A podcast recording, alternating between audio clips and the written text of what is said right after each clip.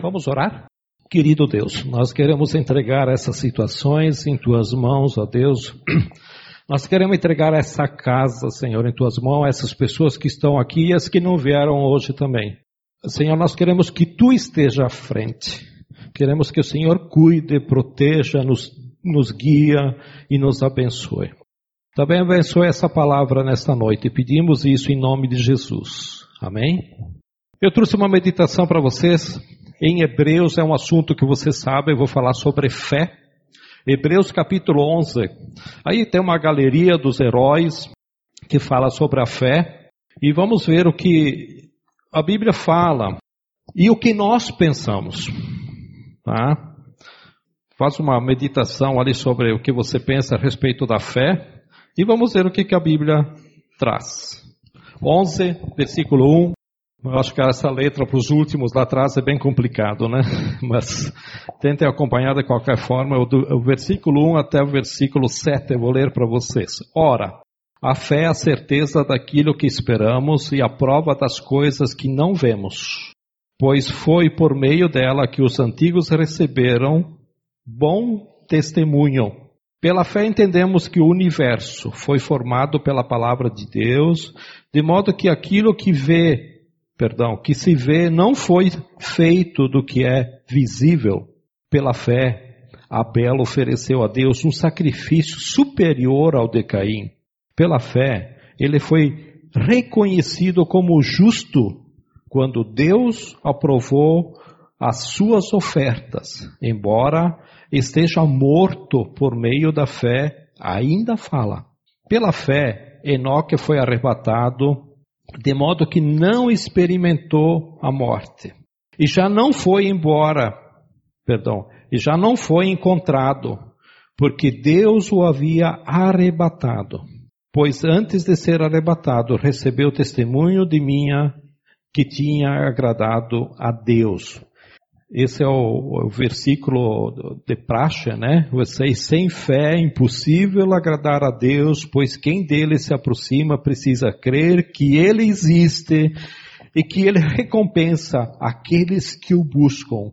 Pela fé, Noé, quando avisado a respeito de coisas que ainda não se viam, movido por santo temor, construiu uma arca para salvar sua família por meio da sua família. Por meio da fé, ele condenou o mundo e tornou-se herdeiro da justiça, que é segundo a fé. Nós podíamos ler todo esse texto, mas aqui fala de três personagens. O versículo 8 fala de Abraão.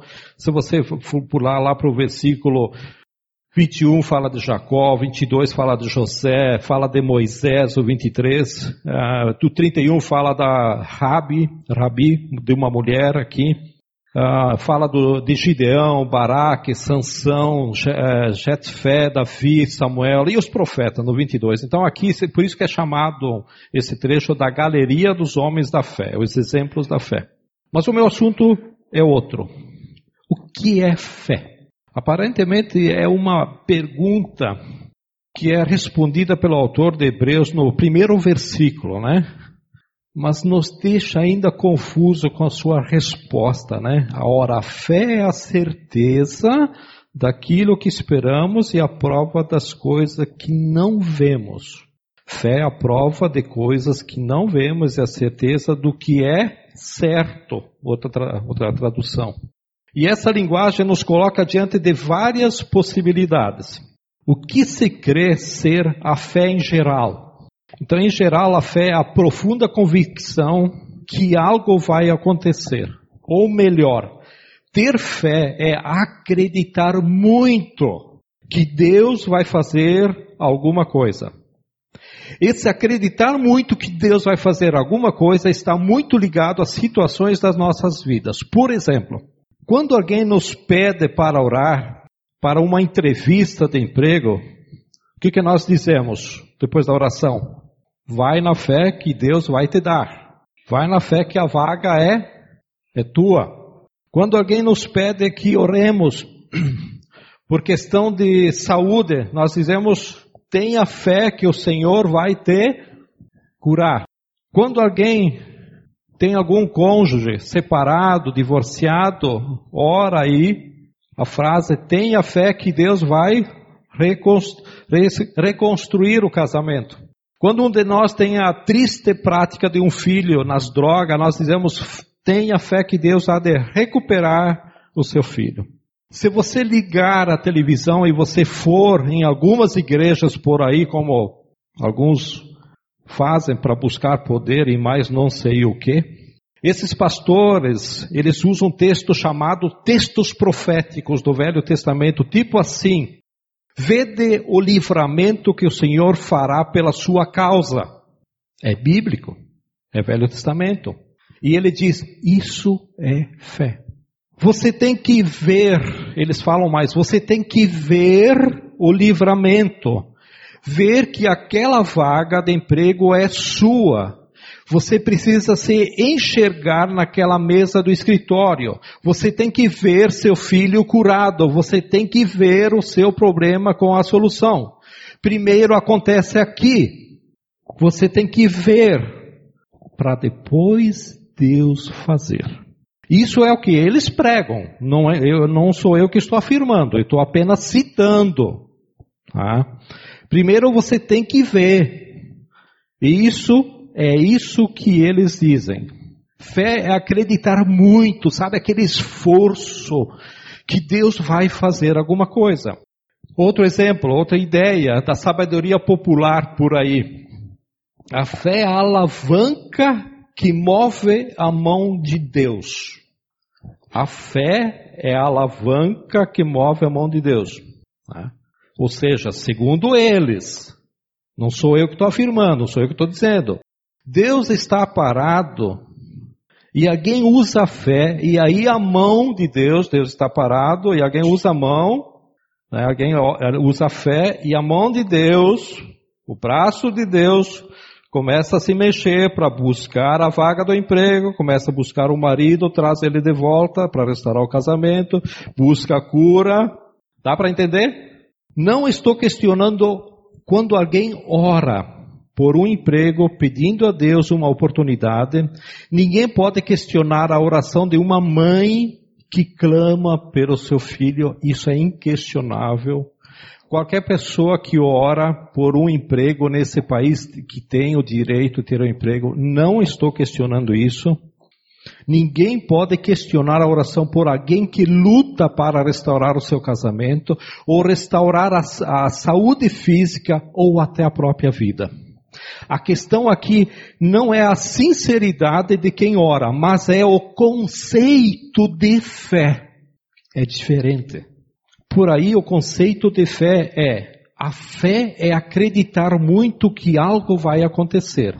Fé é acreditar muito que Deus vai fazer alguma coisa. Fé é a alavanca que move a mão de Deus. E mais, tem coisa muito pior. Que se eu for fa falar né, por aí, que, que é bom nem falar, tá? Mas nós somos da aliança. Nós somos aliancista, ou alguns batistas, né? Nós somos vistos como pessoas de pouca fé, ou seja, nós somos considerados frios. Os pentecostais nos consideram como os de muita, pouca, ou melhor, eles, os pentecostais, se consideram eles como os de muita fé, pessoas fervorosas. Então, essa ideia de fé parece uma guerra de oração, tá? Ou seja, quanto mais fé, mais fácil para obter a vitória sobre tal causa.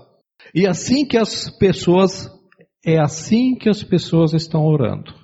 Acreditando que a oração é o recurso que convence Deus a fazer o que a gente quer. Esse é o conceito de fé. E quanto mais fé a gente tem, mais rápido se convence Deus fazer o que a gente quer. Vou dar um exemplo bem real do que, do que é pregado e feito por aí. Exemplo. O pastor que vem na TV e diz que a fé, ele usa o texto bíblico, que a fé é a prova do que não vemos, é o firme fundamento do que esperamos. Então, o que é que nós não vemos? Por exemplo, um casal separado, vou usar um exemplo só para não usar muitos, tente pegar bem esse exemplo. um casal separado. Perante o que ele prega, ele prega que nós vemos o marido no portão só pela fé. O marido está no portão voltando para casa só pela fé. E o que nós esperamos? Que ele volte para casa. Ainda não voltou, mas pela fé já voltou. Tá? Isso que está na cabeça, isso que é pregado. E pior que isso é uma ideia muito forte que é pregado por aí, principalmente na televisão. Gente, isso não é caminhada ou andar com Deus. Isso é um equívoco. Isso é um equívoco. E até um engano que precisa urgente ser corrigido na nossa realidade. Por que é um equívoco?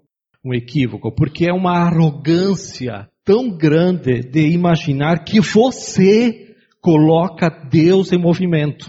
Que você sabe o que Deus tem para fazer que você vai dizer a Deus qual a melhor saída ou alternativa para que o nome dele seja glorificado em suas situações. Você dá a receita, dá a forma de Deus fazer.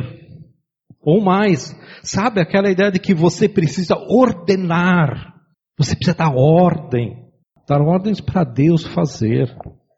Gente, é que nós vamos parar.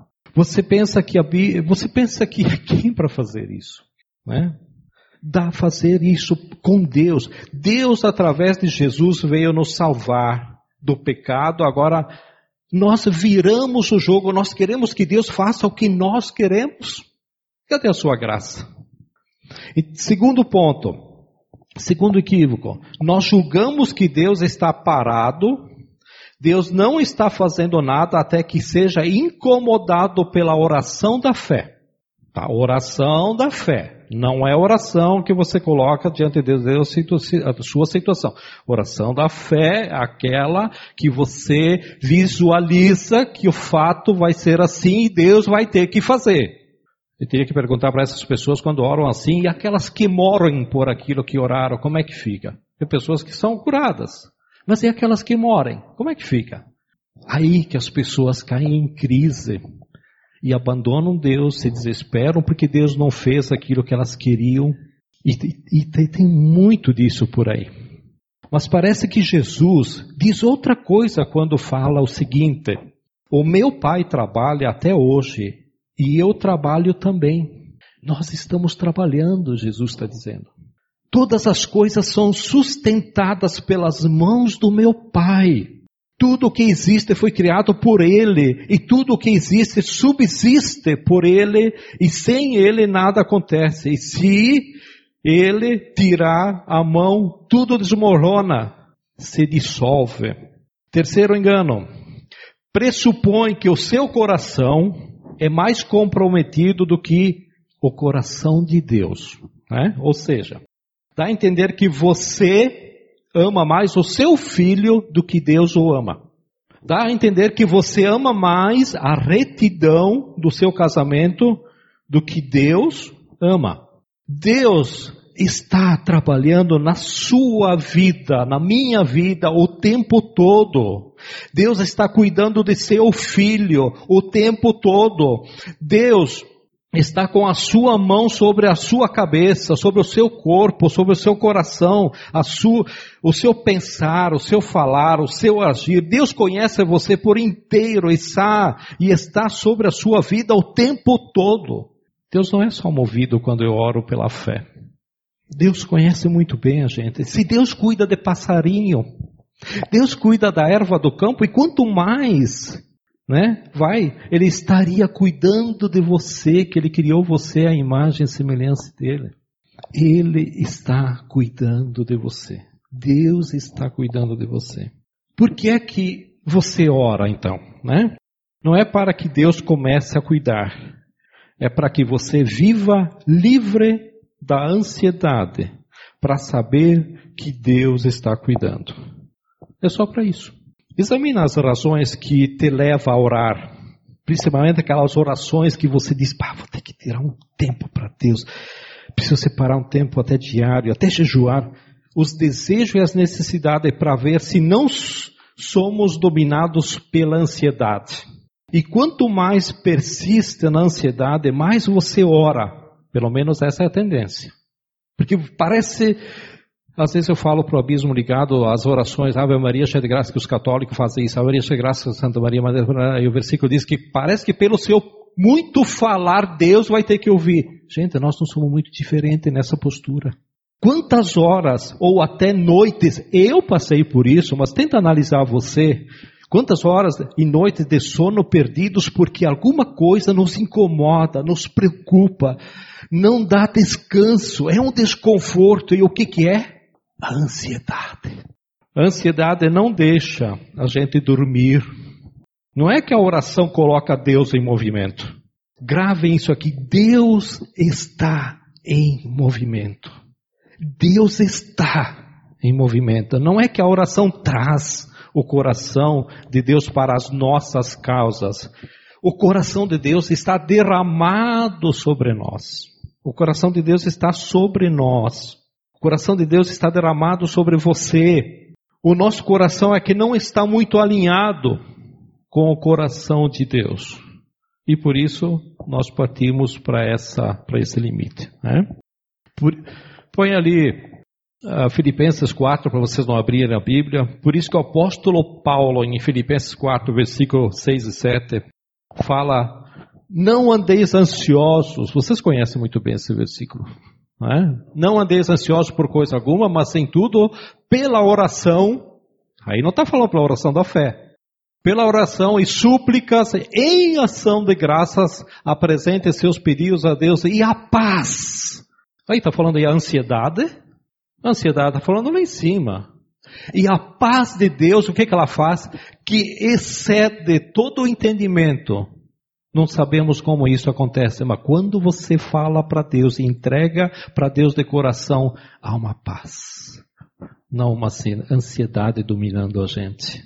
E a paz de Deus que excede todo entendimento guardará, guardará o coração e a mente de vocês em Cristo Jesus. Porque nós andamos ansiosos? Ah, eu vou orar para Deus, mas se diz que não é para andar ansioso, ah, como é que eu coloco para Deus? De que forma? Senão esse versículo não tem poder. Esse versículo não vai fazer diferença nenhuma na nossa vida. O que, que, vocês acham do apóstolo Paulo nas viagens dele que se atirou no rio com barco? Quantas vezes ele naufragou? Foi falta de oração? Paulo, de novo na cadeia. Paulo chegava numa cidade, ele pregava, apedrejavam ele e hotel barato na cadeia. Faltou oração, faltou intercessão para Paulo. Paulo, preso de novo na cadeia, mas que testemunho. Se fosse hoje, né? Gente, Deus não está parado. Deus não está menos interessado do mundo do que você.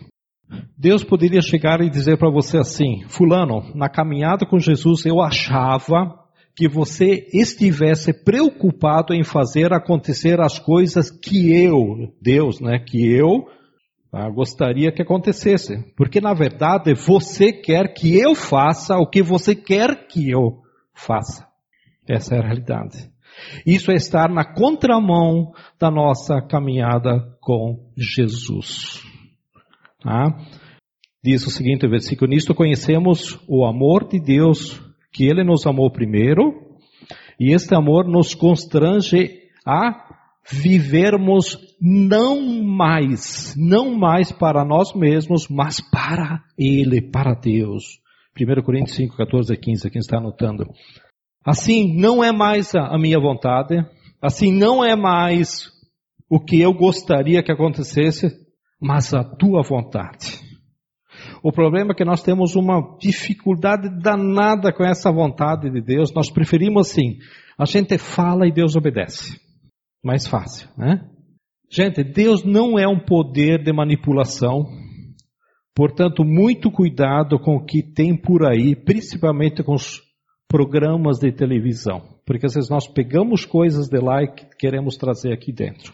Hebreus diz as coisas que não vimos e as coisas que se esperam.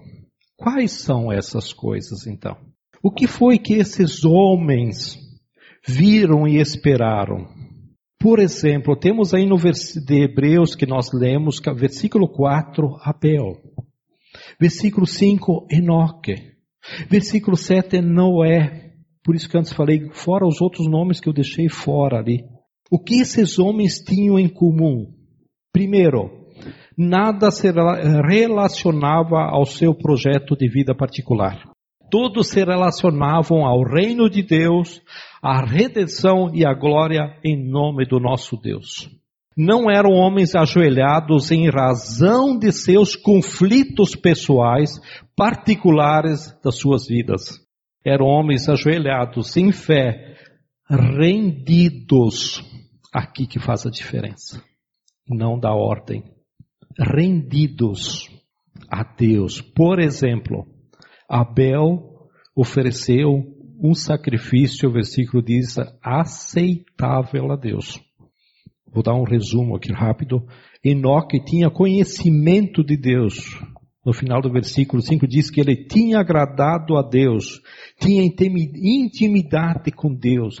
Se vocês vão ver Enoque, o único aparecimento dele é quando o Espírito Santo falou para ele: Tu segue aquela charreta que tem um cara lá em cima que está lendo Isaías, ele não está entendendo, vai lá e fala para ele. Ele foi lá e falou, se batizou e depois foi arrebatado. Sabe o que Enoque fez da vida? Nada. Nada, nada, nada, nada, nada. Pode ler a Bíblia quando você quiser. Só que ele tinha intimidade com Deus. Ele conhecia Deus. Noé era um homem fiel que servia a Deus. Ele construiu uma arca para salvar a família que Deus pediu, né?